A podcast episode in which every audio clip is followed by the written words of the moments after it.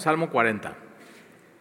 La semana pasada vimos dos salmos, si te acuerdas. Vimos 38 eh, y 39, pero como que no nos quisimos quedar ahí y avanzamos un poquito en el Salmo 40, porque una de las cosas que pasa en el Salmo 38 y, 39 es, eh, David está, Dios, no me reprendas en tu furor, Dios, ayúdame, Dios, escucha mi clamor, eh, yo estoy esperando en ti y es mucho, es, esperar, esperar, esperar, esperar en Dios. Y entonces, eh, eh, Salmo 40 comienza así en el versículo 1, dice, pacientemente esperé a Jehová. Y, si, si te acuerdas, Salmo 39 dice, ¿qué esperaré? Mi esperanza está en ti. Pero entonces como que tiene esta sensación en esos dos salmos que vimos la semana pasada, como que David está esperando, esperando, esperando, esperando y no pasa nada. ¿Nunca te ha pasado eso a ti? O sea, estás esperando en Dios, estás esperando en Dios. Sí, eh, mi confianza está en ti, yo creo en Dios, tengo toda mi fe puesta en Él, pero como que, ajá, y luego, no como que no pasa nada. Y, aquí lo que pasa en el versículo 1 del capítulo 40 es, pacientemente esperé a Jehová. Ahora, e, esta palabra en el original es como si David dijera, pacientemente esperando esperaré. Así como que, y mucho el hebreo usa repetición. Entonces, pacientemente, ahora tú y yo a veces es impacientemente esperando esperaré. Pero como que de pronto si eres muy impaciente, Dios a través de esperar en Él nos enseña uno de los del fruto del Espíritu, que es la paciencia. Entonces, si estás en eso en tu vida, como que dices, ok, ya, ya oré, ya clamé a Dios, ya le pedí, ya, eh, pero simplemente no ha sucedido nada. Tienes que ver este Salmo 40 y cómo, qué es lo que dice David, inspirado por el Espíritu Santo. Entonces, pacientemente esperé a Jehová, entonces pacientemente esperando, esperaré a Jehová, a Dios, y se inclinó a mí. Entonces por fin aquí como que Dios decide responder la oración. Eh, y responde y se inclinó a mí y oyó mi clamor. No es que no haya escuchado antes, él sí está escuchando, pero él está esperando en el momento adecuado para responder e inclinarse y poder eh, poder responder la oración de alguien. Y versículo 2, y me hizo sacar del pozo de la desesperación. Ahora un pozo en esos tiempos, acuérdate, no, en esos tiempos no había agua potable y medidor de agua, qué lata, ¿verdad? Los medidores y que luego les entra aire y que te cobran de más. Eso no existía en esos tiempos. Pero entonces hacían pozos muy profundos, tenían que llegar a los manantiales pero eran muy profundos y eran muy angostos. Entonces aquí David está diciendo que, él estaba en ese lugar en su vida, por supuesto es un simbolismo. Entonces, estar en un pozo es estar en un lugar muy angosto, que no puedes salir de ahí, tú no puedes hacerlo, eh, y, y, por eso dice el pozo de la desesperación. ¿Alguna vez te has caído ahí? Que estás esperando y estás esperando y de pronto caes en ese pozo de la desesperación, y David Dice, sí, y, David va a narrar algo que le sucedió. Entonces cae en el pozo de la desesperación, dice, del, del lodo cenagoso. Ahora, cuando has, caminado alguna vez en, lodo, y lodo no es arena de aquí de Veracruz, parece lodo, pero no es, lodo. Eh, pero lodo, eh, o sea, cenagoso es literalmente pones un, un, pie y te hundes y, y, y como que tratas de ver que ya esté bien asentado y te hundes más. Entonces lo, que, lo próximo que tienes que hacer es sacar el pie de ahí y volver a pisar, pero otra vez te vuelves a hundir y entre más quieres pisar y llegar a lo profundo, te hundes más. Entonces ahí, ahí es donde David estaba y de pronto Dios nos encuentra en ese lugar, a ti y a mí. Eh, y, David dice, me hizo sacar. Entonces, eh, esperando esperaré a Dios y se inclinó y me oyó y me sacó del pozo de la desesperación. ¿Quiénes no podemos decir que eso ha pasado en nuestras vidas? me sacó de ese lugar del, y decimos, ¿no? En México, me sacó del hoyo. Estaba en el hoyo, me, sacó del hoyo y no sabía ni qué hacer ahí. Y entre más quería yo salir del hoyo, más me, me hundía.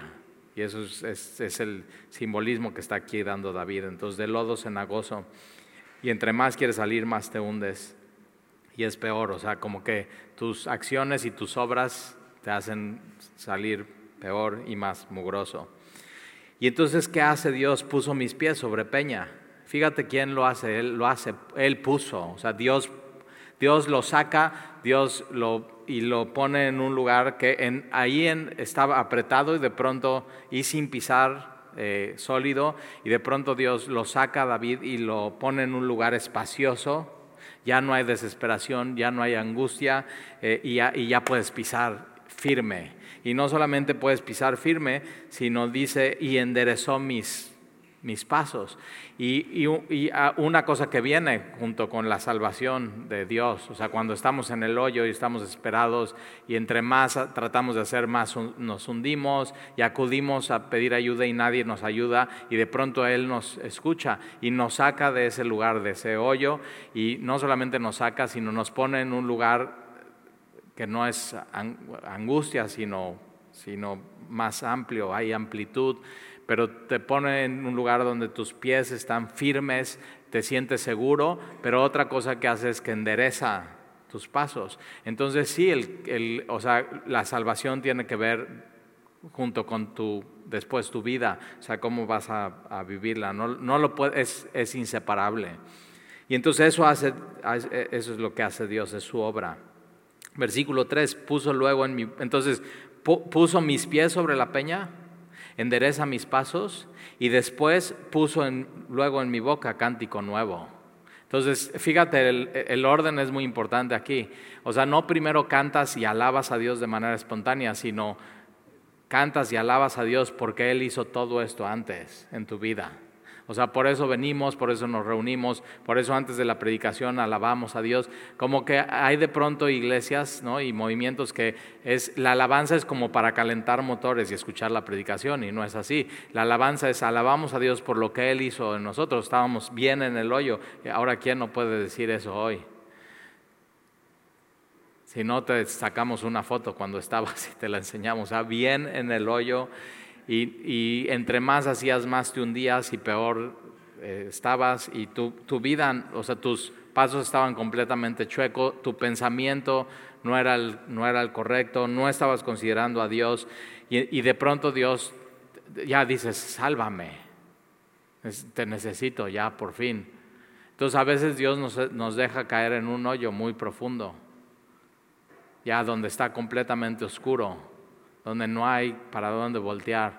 Y de pronto ahí es donde decimos, sálvame Señor. Y entonces Él pone, pone tus pies en un lugar amplio, en un lugar sólido. Y, y, después también lo que hace es que pone en tu boca cántico nuevo. Entonces de algo muy trágico y de una experiencia difícil sale algo muy hermoso. Una adoración espontánea de David. Eso. Entonces, de algo muy... Y cada uno de los que estamos aquí tenemos una historia antes de Jesús. Y podríamos quedarnos toda la noche y te pasamos el micrófono y todos vamos a llorar de tu historia antes de Jesús. Y difícil y terrible y así. Y sentí esto y pasó esto y estaba perdido. Todos así. Y, y, pero, ¿qué es lo que hace Dios? Nos saca, endereza nuestros pasos y después espontáneamente hay adoración de nosotros a Él. Entonces puso luego en mi boca cántico nuevo, alabanza a nuestro Dios. Si no hubiéramos vivido todo eso, no, no, o sea, ¿cómo sale esta adoración a Dios y esto tan espontáneo que, que le podemos dar a Él? Entonces, eh, verán esto muchos y temerán. Entonces, los que antes te conocían y, así, no, pues este cuate está en el hoyo. es más, no cristianos y decían, no, este sí cuate está en el hoyo. y, de pronto te ven y, que tus pies están firmes, estás seguro en tu salvación y, empiezas a alabar a Dios no solamente con tu boca, sino con tus pasos, con tu vida. Y entonces los demás ven eso en ti, en tu vida, y dicen, órale, y, les llama la atención y ven esto mucho y temerán a Dios y entonces confiarán en Jehová. Entonces parte de tu vida y tu cambio es tu testimonio para que otras personas puedan eh, entender qué es el Evangelio, qué es como Dios te saca del hoyo y cómo te transforma y cómo te da nueva, nueva vida. Eh, bienaventurado el hombre que puso en Jehová su confianza. Entonces, chécate, ¿eh?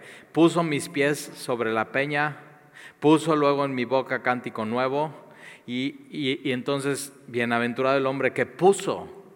Entonces, en medio de todo eso y, la ecuación de salvación, eh, Dios pone todo y tú lo único que haces es poner tu, es el Evangelio, pones, pones en Jehová tu confianza. Eso es. Entonces por eso en el hoyo estás, Señor, sálvame, ya. solamente tú lo puedes hacer y pones tu, confianza en, Dios. Entonces, bienaventurado, y esta palabra bienaventurado es, bendecido o feliz o hiper, duper, hiper feliz. Entonces, bienaventurado el hombre. Entonces, si, hoy necesitas eso en tu vida, necesitas poner tu esperanza en Dios. Eso es.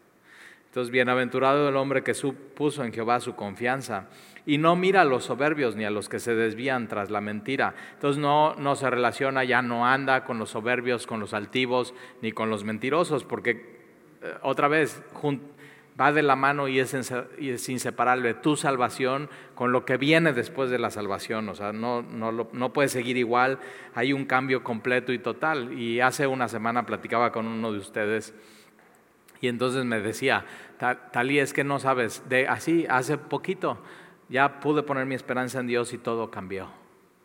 Así. Ahora, no cambió su circunstancia, ¿eh? porque sigue en el mismo trabajo, sigue casado con la misma esposa, sigue teniendo sus mismos hijos, o sea, nada cambió. Pero dices que todo cambió.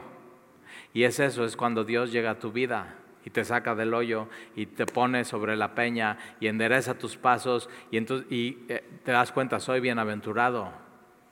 Tu circunstancia no cambia, pero tu relación con Dios sí. Entonces, bienaventurado el hombre que, y le digo, es justo eso que me estás platicando me pasó a mí. O sea, fue un cambio radical, fue un cambio de, o sea, 180 grados. O sea, voy a platicar con mi esposa hasta aquí atrás, que te diga, ella no se lo creía. O sea, ya nada más estaba, a ver cuándo regresa a ser como es. O sea, pregúntenle. Así. Y, hasta o sorprendida de que de ser todo una mentira. Y de pronto nos dimos cuenta que no, que Dios sí tiene el poder de transformar y cambiar personas y cambiar vidas y cambiar almas y cambiar historias y hacer todas las cosas nuevas. Entonces sí, tú y yo somos eso, somos un testimonio de su transformación. El mismo poder que resucitó a Jesús de los muertos y lo levantó de los muertos es el mismo poder que nos transforma. Entonces, eh, hay, hay, gente que dice, no, no, no, no, no, no, no. Los hombres nunca cambian, siempre son iguales y así van a estar. Es. Y digo, no, el Evangelio dice que las personas sí pueden cambiar, tu alma sí puede ser transformada y cambiar, tu espíritu, tus pensamientos sí pueden cambiar. Así. Pregúntenle a Saulo de Tarso. O sea, él, así, de, la ley, eh, fariseo, de la tribu de Benjamín, o sea, él sabía lo que quería, él había estudiado a los pies de Gamaliel, o sea, era un judío hecho y derecho, cabeza dura, perseguidor de la iglesia, y de pronto tiene un encuentro de Jesús, con Jesús y todo, cambia. O sea, él no se estaba dando cuenta que él estaba en el hoyo y que estaba pisando eh, así, lodo muy peligroso, persiguiendo a la iglesia. Y de pronto va en el camino a Damasco y trae cartas de los líderes religiosos de Jerusalén y, tiene un encuentro con Jesús, se cae del caballo, queda ciego por completo de la gloria de Dios y, pregunta eso, ¿y quién eres, Señor? Y Jesús le dice, soy yo, al que tú, al que tú persigues. No estaba persiguiendo a Jesús, estaba persiguiendo a la iglesia, pero si persigues a la iglesia estás persiguiendo a Jesús. Y entonces se da cuenta a Saulo y dice, oh, entonces sí es verdad, sí, como dicen, sí resucitó de los muertos.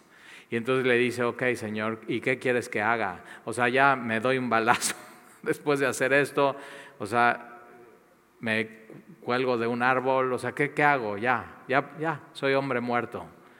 Y Jesús le, así, durante toda su vida le contesta estas dos preguntas. ¿Quién es Jesús y qué quieres que haga? Y es una pregunta que tú y yo tenemos que, que así, ¿quién eres? Jesús.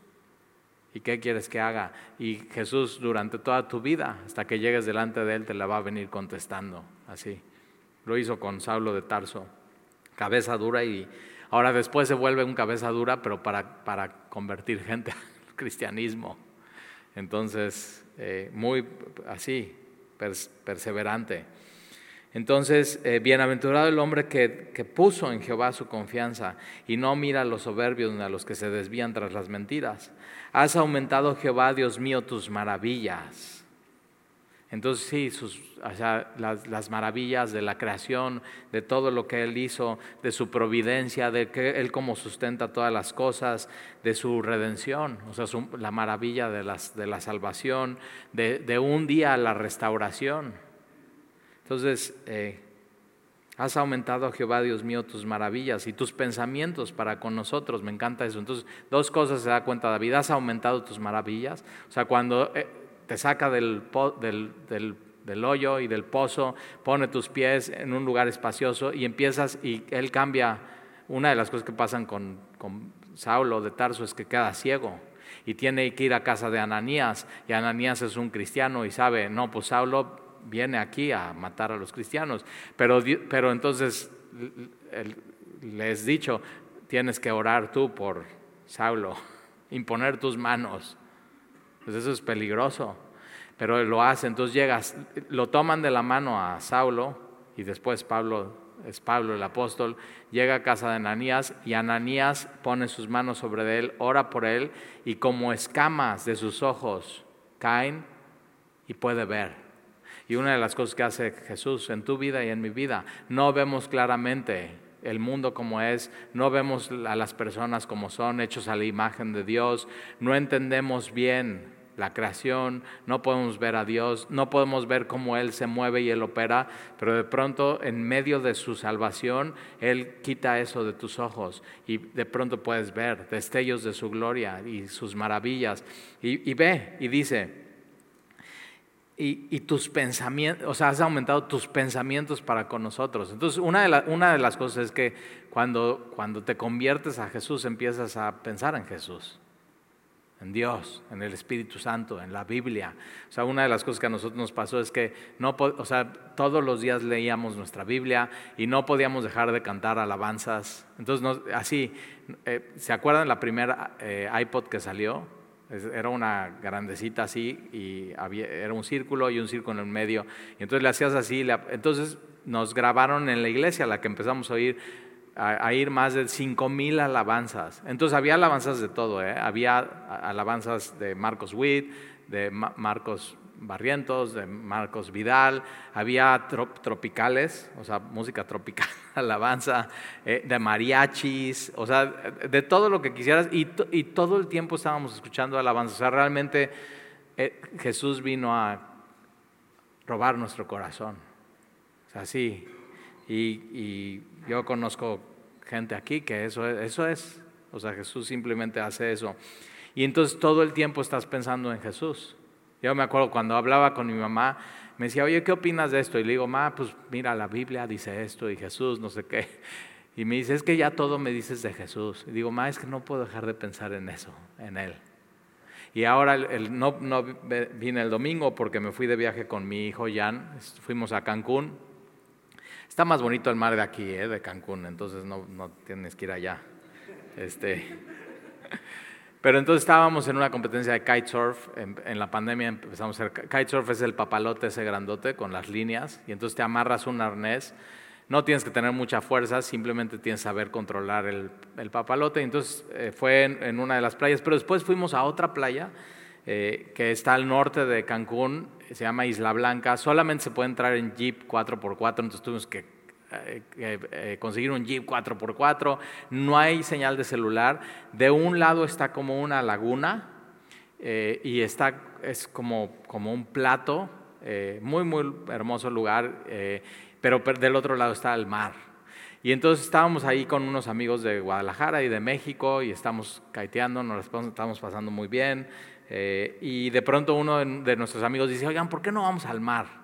Y entonces ahí vamos del otro lado, estaba muy, muy picado el mar, había no eran, o sea, eran olas, pero eran burros porque no reventaban, pero eran muy grandes. Y uno de mis amigos dice, ves, parece el mar una licuadora, porque había olas que estaban de un lado y de pronto del otro, así. Pero en eso, cuando ya estamos a punto de entrar al mar, eh, se abre, estaba muy nublado, pero se abre un espacio y el sol da al mar de Cancún y una de las cosas que tiene es agua turquesa muy, muy hermosa. Y entonces estamos, o sea, simplemente nos quita el aliento esa escena. Me meto al kite, empiezo a navegar mar adentro, no, hay, no se ve nada más que turquesa, turquesa, turquesa, turquesa, y de pronto hay un momento donde el sol da y el agua es tan transparente que no se ve el agua.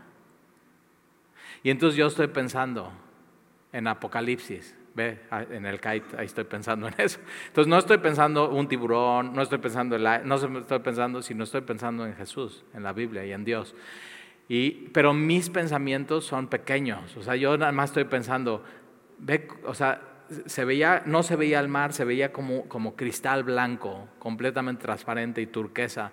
Y estoy pensando, así va a ser, porque Apocalipsis dice que en el trono, un día cuando estamos delante de él, y Juan ve esto, destellos, y dice como un mar de cristal.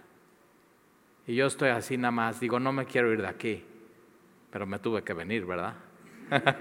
pero así, yo digo, no, así, un regalo, un regalo unos segundos de lo que así una pequeña probada de lo que puede ser, así. Y David está diciendo eso, eh, eh, hablando de las maravillas de Dios.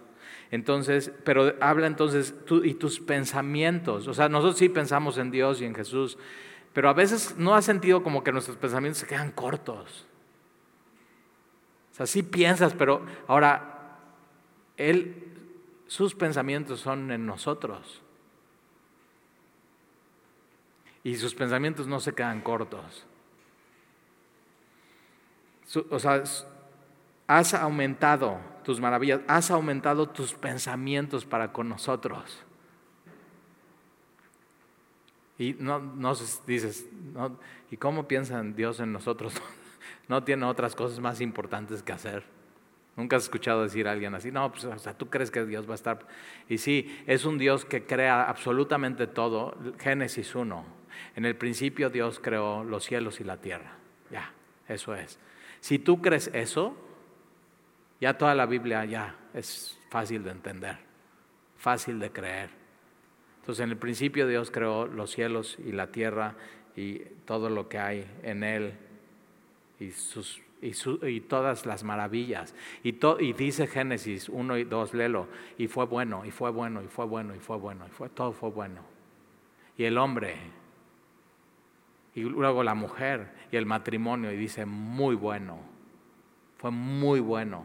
Y el trabajo, cuando la Biblia habla del trabajo, o sea, el trabajo no es consecuencia de la caída, no es una maldición, es antes de la caída Dios le da un trabajo a Adán y le dice, vas a, vas a tener que cultivar todo esto y vas a poner nombre y vas a poner orden. Y, es una de las cosas que hacemos los cristianos, no, no solamente, o sea, ¿qué te dedicas? No, pues soy comerciante, no, pues soy doctor, no, pues soy arquitecto, no, soy diseñador, soy contador, soy, eh, o sea, lo que sea que sea, soy profesor.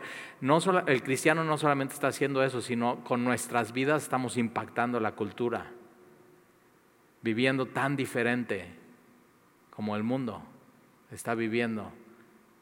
Entonces, piensa o sea, en eso, en las maravillas de Dios, pero sus pensamientos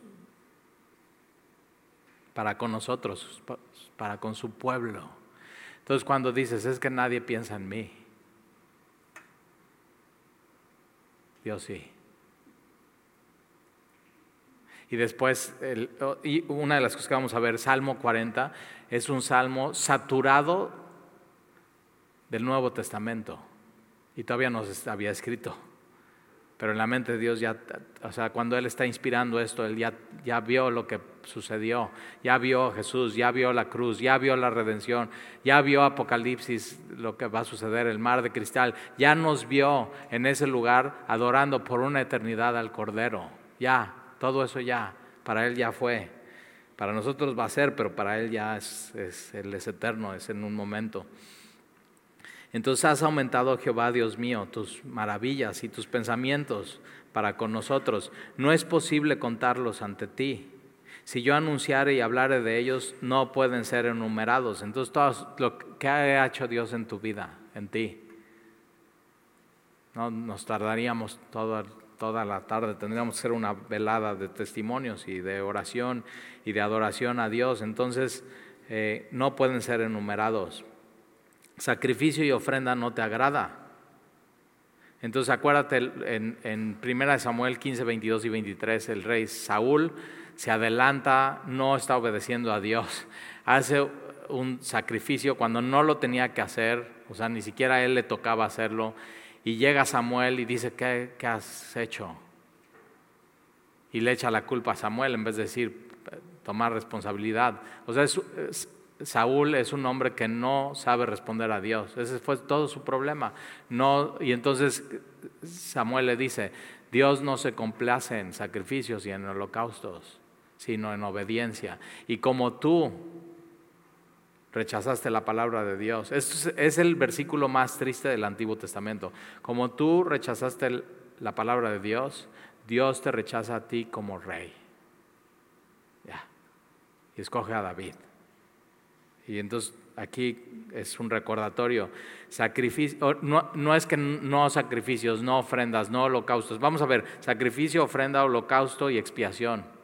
Y, si vas al estudio de, Levítico y de Éxodo, vas a ver, sacrificio era con sangre, ofrenda era sin sangre, entonces tú podías llevar eh, un eh, eh, masa, fruta a Dios. Holocausto es para consagración, te consagrabas con un holocausto y la ofrenda de expiación era para el pecado y tenía que haber derramamiento, de sangre. Pero otra vez, sí Dios pide eso y eso era simplemente un mapa para lo que venía Jesús. Pero ¿qué pide Dios? Entonces, sacrificio, ofrenda no te agrada. Has abierto mis oídos. ¿Qué quiere Dios? Que le escuches. Y aquí es, has abierto, no dice has abierto mi oído, sino has abierto mis oídos. Entonces son, has abierto mis dos oídos para poderte escuchar. Y no solamente escucharte, sino lo que yo escucho y escuche obedecerlo. Eso es lo que está esperando Dios de ti. Que lo que vayas escuchando en su palabra lo puedas obedecer y poner por obra. Entonces, sacrificio y ofrenda no te agrada, has abierto mis oídos, holocausto y expiación no has demandado. Entonces dije, aquí vengo. En el rollo del libro está escrito de mí. Ahora, puede ser que, o sea, David escribe esto y dice, él, él, fue profetizado, y eso lo puedes ver en Samuel, de, ser, de que iba a ser rey. Y sí, está hablando de David, pero realmente está hablando de alguien mayor que David. Está hablando de Jesús.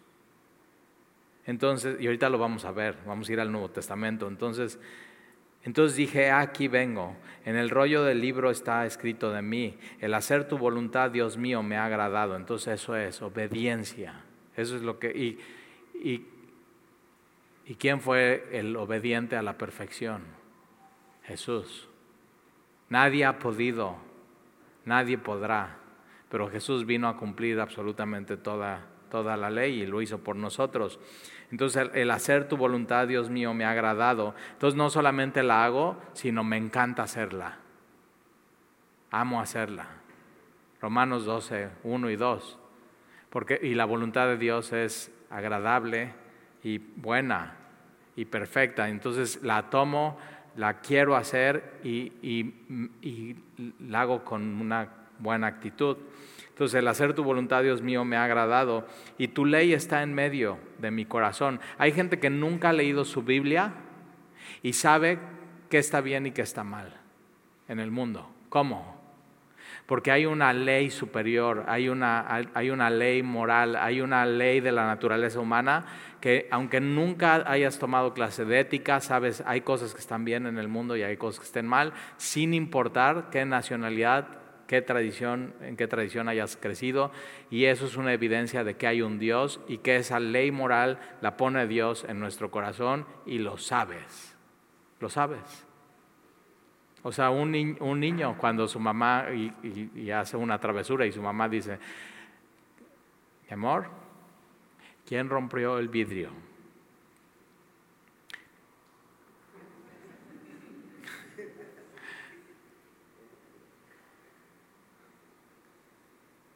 Pero, y sabe, estoy mintiendo, estoy mal.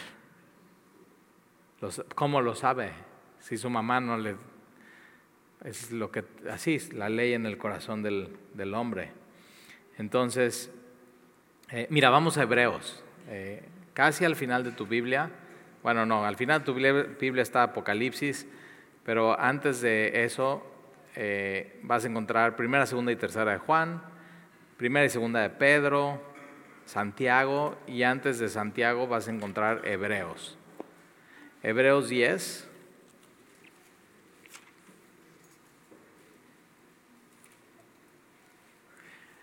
Y está hablando, Jesús es mayor que los ángeles, Jesús es mayor y mejor que Moisés, Jesús es mayor y mejor que la ley, Jesús es el, es el sacrificio. Entonces, Hebreos lo que hace es poner a Jesús sobre todas las cosas y en el, y en el Hebreos capítulo 10 está hablando de Jesús y toma el Salmo 40, el, Salmo que tú y yo estamos estudiando. Entonces, Hebreos 10, versículo 5, por lo cual entrando en el mundo, dice, y está hablando de Jesús, sacrificio y ofrenda no quisiste, mas me preparaste cuerpo y ese es el misterio de la encarnación y del Evangelio. O sea, Dios, el Hijo, se hizo hombre. Entonces, eh, versículo 6, holocausto y expiación por el pecado no te agradaron. Entonces dije, he aquí que vengo, oh Dios, para hacer tu voluntad. Y eso, o sea, Jesús vino a someterse a la voluntad del Padre, como en el rollo del libro está escrito de mí. Entonces cuando el Salmo 40 dice, en el rollo del libro, y acuérdate, la Biblia estaba escrita en, pergaminos y en rollos, y dice, en el rollo del libro está escrito de mí, está hablando de Jesús, y ahora vamos por favor a Juan, capítulo 5, el Evangelio de Juan, más atrás, más atrás, más atrás. Tienes cuatro evangelios, Mateo, Marcos, Lucas, Juan. Juan capítulo 5.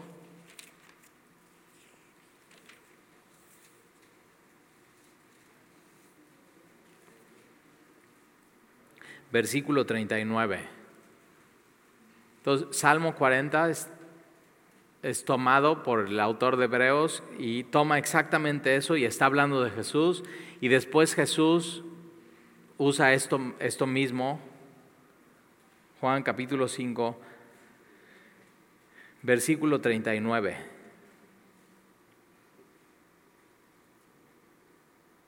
Escudriñar las escrituras o los rollos o los pergaminos, porque a vosotros os parece que en ellas tenéis la vida eterna, y ellas son las que dan testimonio de, mí. Ahí está. Entonces Jesús dice, el Antiguo Testamento está hablando de mí.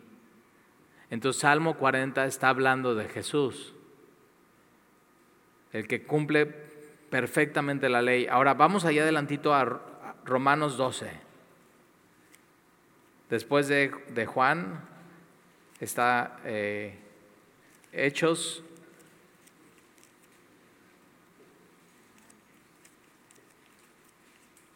Y después Romanos. Romanos 12.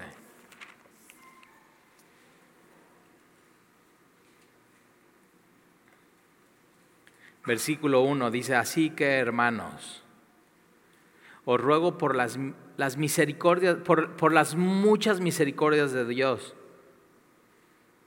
No se pueden contar. Que presentéis vuestros cuerpos en sacrificio vivo, santo y agradable a Dios. entonces, ¿qué quiere Dios? Que le escuches y que presentes tu cuerpo en sacrificio vivo. ¿Y cómo se ve eso? En obediencia a Dios.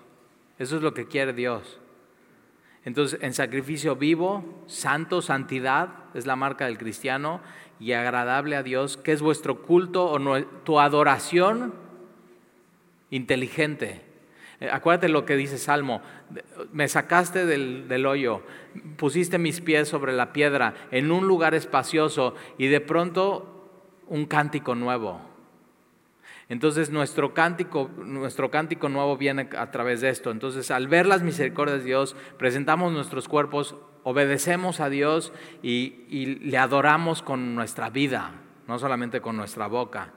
Versículo 2, no os conforméis a este siglo, no, no te dejes moldear por este mundo, por este siglo, sino transformaos por medio de la renovación de vuestro entendimiento para que comprobéis cuál sea la, la buena voluntad de Dios. Ahí está, agradable y perfecta. Ahora sí, vamos de regreso a Salmo 40.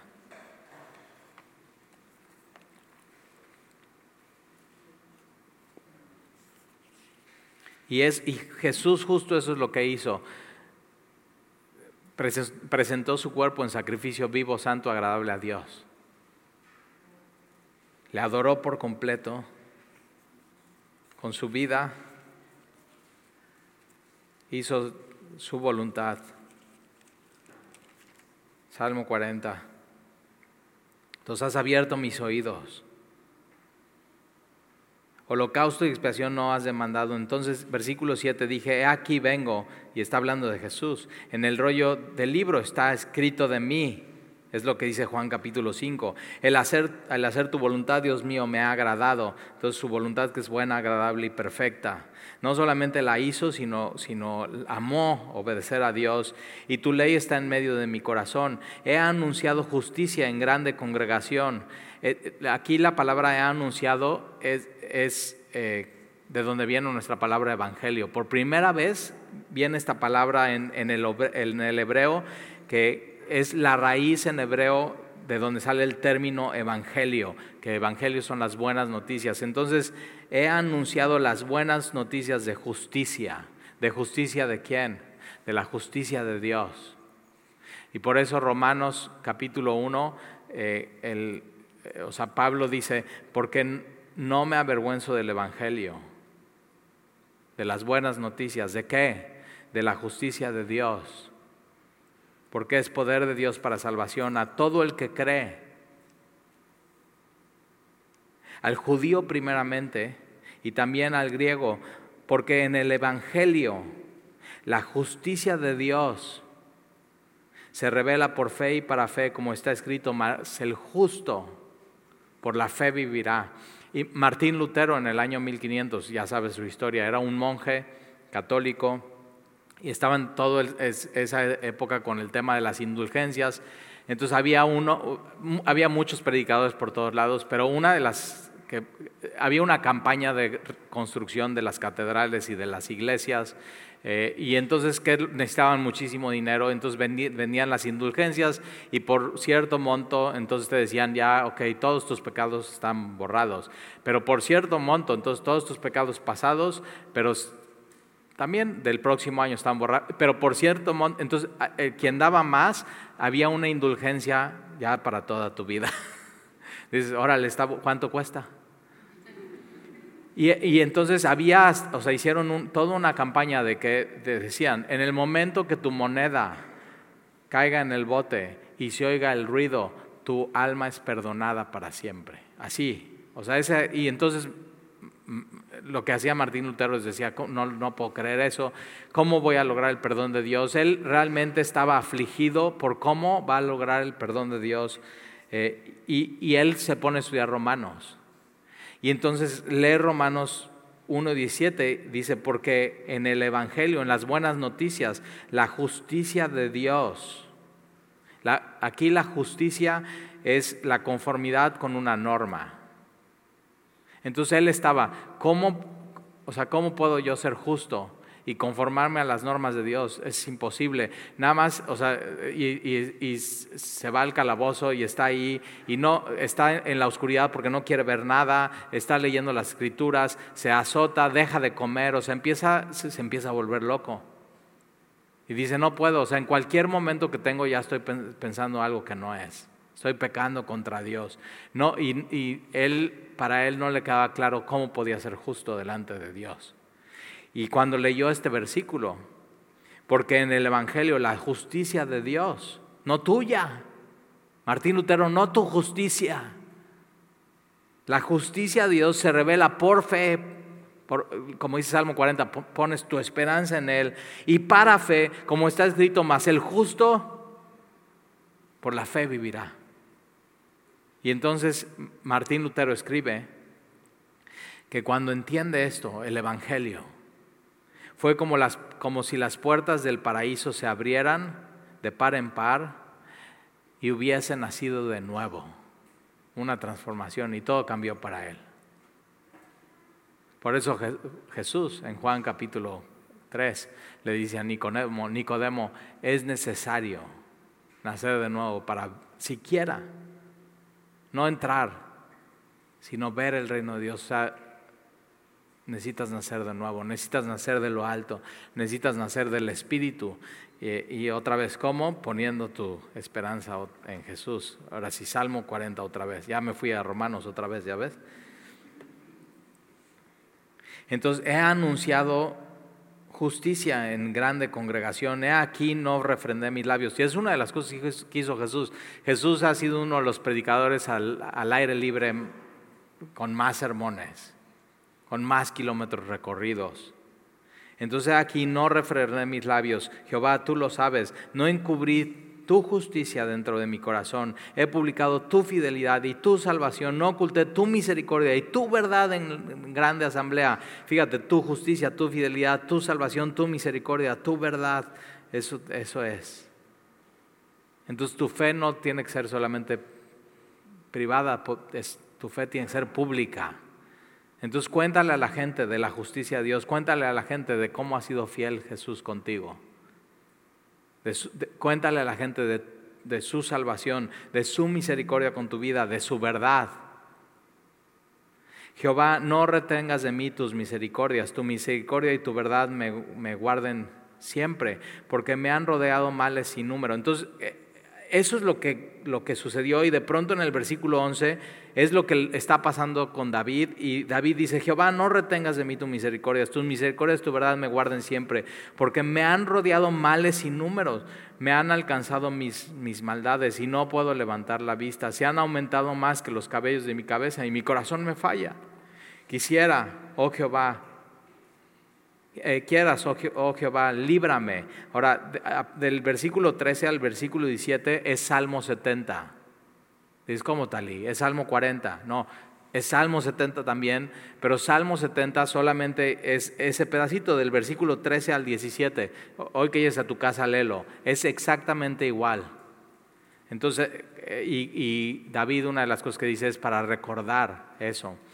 Entonces, quieras, oh Jehová, eh, líbrame. Jehová, apresúrate a socorrerme. Sean avergonzados y confundidos a uno los que buscan mi vida para destruirla.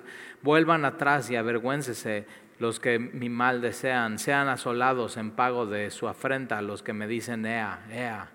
Gócense y alégrense en ti todos los que te buscan. Ahí está. Buscar a Dios es sinónimo de esto.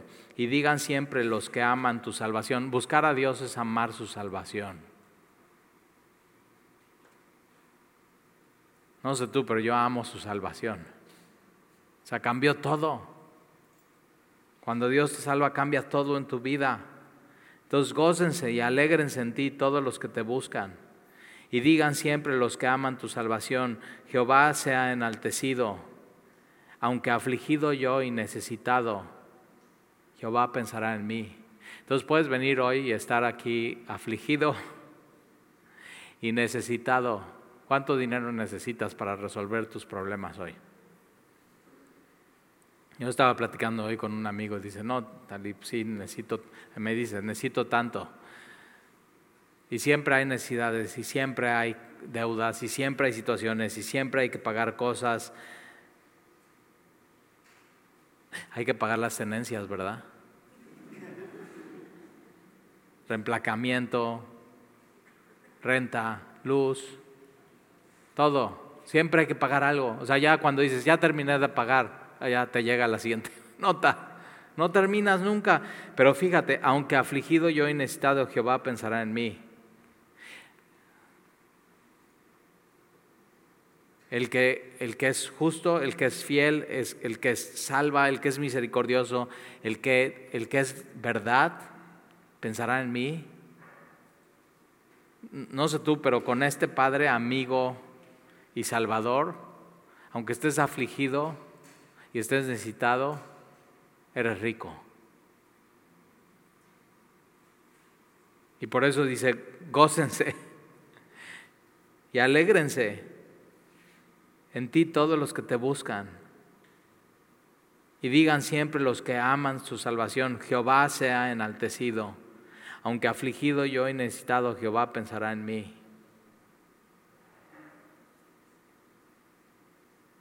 Entonces otra vez, cuando estés achicopalado y te estés decaído y dices, es que nadie, o sea, nadie, hoy nadie me mandó un WhatsApp.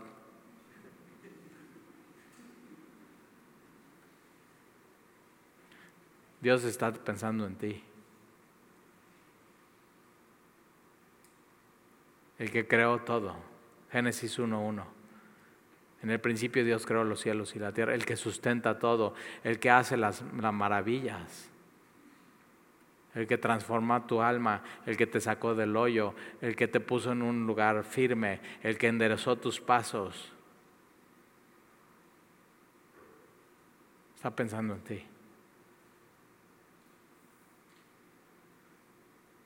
Y, sí, nosotros pensamos en Él, pero nuestros pensamientos son momentáneos, no tan sublimes como deberían de ser.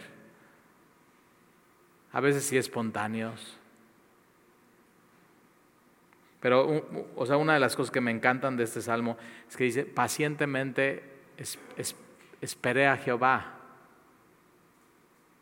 Y entre más esperas, ¿Ya viste la película esta del avión que se cae en los Andes? Si no, vela. Ya la viste, es muy vieja, no te acuerdas, pero ya la viste. O sea, salió hace mucho, cuando la tele era así cuadrada y, no era plana, salió esa película. Ahora Netflix la agarró y la hizo más bonita y más padre. O sea, está tremenda porque yo así, después de ver la película, les puse a, mi familia, si algún día me pasa algo, me pueden comer. Les doy permiso. Y mi hija, papá, ¿qué estás diciendo? O sea, ya te echa a perder la película. Pero es eso, ¿qué, ¿qué, hubiera pasado? Se caen en un avión en los Andes, hace mucho frío, las condiciones están terribles, sobreviven eh, yo creo que la mitad de los que iban en el avión. ¿Qué hubiera pasado si el día uno lo rescatan? Eh, no, no hacen serie de Netflix. No tendrían una historia.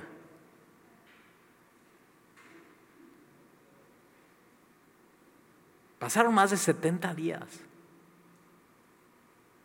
Estos cuates saben lo que es esperando esperaré. Y cuando llegan los helicópteros, ¿cómo, ¿qué sucede? Espontáneo. Están gritando, se les olvidó que estuvieron 70 días ahí. Y a veces Dios permite eso en tu vida y en mi vida. Para que cuando Él llegue así a tu vida y te salva y te queda claro que es Él y es su misericordia y su justicia y su salvación y su verdad en tu vida y te saca del hoyo y te pone en lugar espacioso. Hay, hay algo, después de vivir una experiencia así, hay algo muy espontáneo que es adoración a Dios. Entonces sí, entonces ¿qué puedes decir? Esperando esperaré. Y todos tenemos una historia así. Entonces tienes que confiar en Dios. Y ve, ya hasta les hicieron su serie a estos cuates de Netflix. Entonces, aunque afligido yo he necesitado de Jehová, pensará en mí. ve otra vez, o sea, ¿qué onda?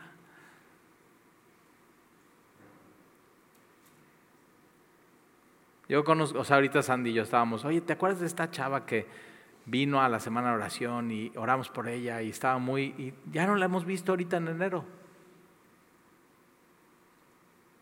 Y ve, aunque posiblemente ella dice, ya, ahorita en enero pues me voy a, voy a dejar de pensar en Dios. Y Dios sí está pensando en ella. Dios no deja de pensar en ti. No sé tú, pero eso a mí me derrite el corazón. Me ayuda y mi libertador eres tú.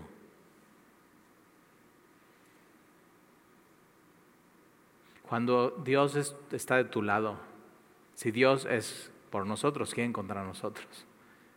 Y nada te puede separar de su amor. Nada, nada. Y puedes decir, mi ayuda y mi libertador eres tú.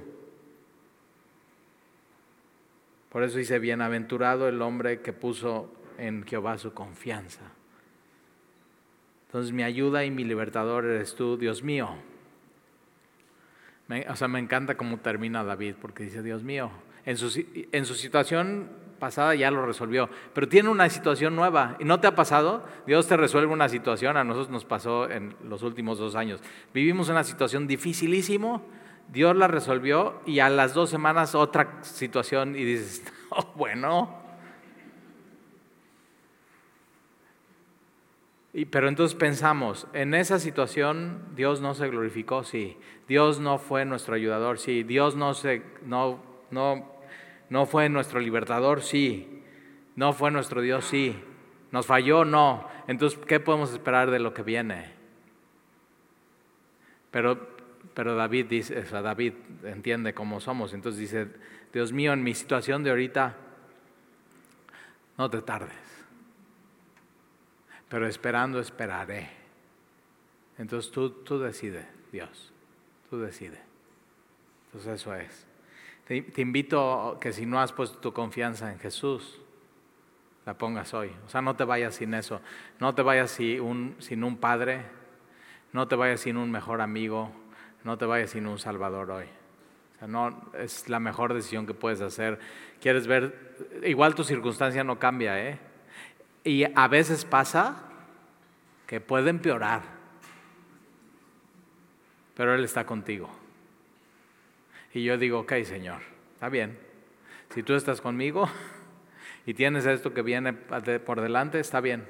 Ok, va. Yo tengo un dicho. El, la vida es sumamente difícil. ¿Estamos de acuerdo o no? ¿Alguien piensa que no? ya nos pusimos de acuerdo de algo hoy. La vida es sumamente difícil, pero sin Jesús es insoportable. Sin Jesús, entonces tienes que tener a Jesús en tu vida. Y Juan capítulo 1 dice que más a todos los que le recibieron a Jesús y a los que creen en su nombre. Y creer en Él es creer en todo lo que Él es, lo que Él dice. Y Él dice, la Biblia habla de mí. Y yo vine a, a cumplir todas las demandas de Dios. Yo vine a hacer la, justicia que ustedes no pudieron, yo vine a hacer la justicia de Dios. Entonces, más a todos los que creen en su nombre, les dio el privilegio de ser hechos hijos de Dios. Y ser hechos hijos de Dios es que Él está pensando todo el tiempo en ti. No solamente está pensando, el que Génesis 1.1, sino Jesús está intercediendo. O sea, su, su pensamiento lleva una intención y es interceder por nosotros y orar por nosotros. Yo digo, ¿quién no necesita oración en esta vida? Yo. Entonces, ¿dónde me anoto? Ya, aquí, aquí estamos formados. Y un día, ¿eh? Estaremos delante de Él, un mar de cristal, veremos su gloria y ya por fin le conoceremos como Él nos conoce. Y entonces ya no serán pensamientos así efímeros, pequeños, momentáneos, sino ya será una realidad. Hoy es simplemente fe. Entonces, síguete enamorando de, de Él, de su salvación, de su palabra. Él, es tu ayudador, Él es tu ayuda, Él es tu salvador. ¿Oramos?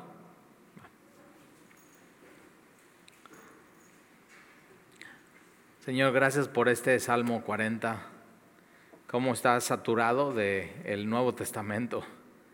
Y el día de hoy nos, nos paramos delante de ti y nos presentamos como sacrificios vivos, santos y agradables a ti. Y es nuestra, nuestra adoración inteligente, espontánea, racional, pensada, al saber lo que tú has hecho por nosotros. No, llegaste en el momento perfecto, nos sacaste del hoyo, nos pusiste en un lugar firme y enderezaste nuestra vida. Te damos gracias, Señor, por eso. Gracias porque podemos pensar en ti, en nuestra vida, pero gracias porque hoy entendemos que tú piensas en nosotros. ¿Cómo, Señor? ¿Qué es el hombre para que tengas memoria de él? Y aún así tú creas todo y no nos abandonas. Y te damos gracias, Señor. Cuando estemos decaídos, cuando estemos aguitados y tristes, que podamos pensar en este salmo, podamos pensar en Jesús. Y te damos gracias, Señor. Te amamos y te bendecimos. Gracias por tu amor. Gracias que nada nos puede separar de ti. Gracias que si tú estás con nosotros, ¿quién contra nosotros? Y si tú no escatimaste a tu Hijo y lo entregaste por nosotros, ¿cómo no nos darás junto con eso todas las cosas, todo lo que necesitamos, Señor? Gracias por recordarnos que somos ricos en Jesús y en Él tenemos todo lo que necesitamos. Y te lo pedimos, Señor, en el nombre de Jesús. Amén.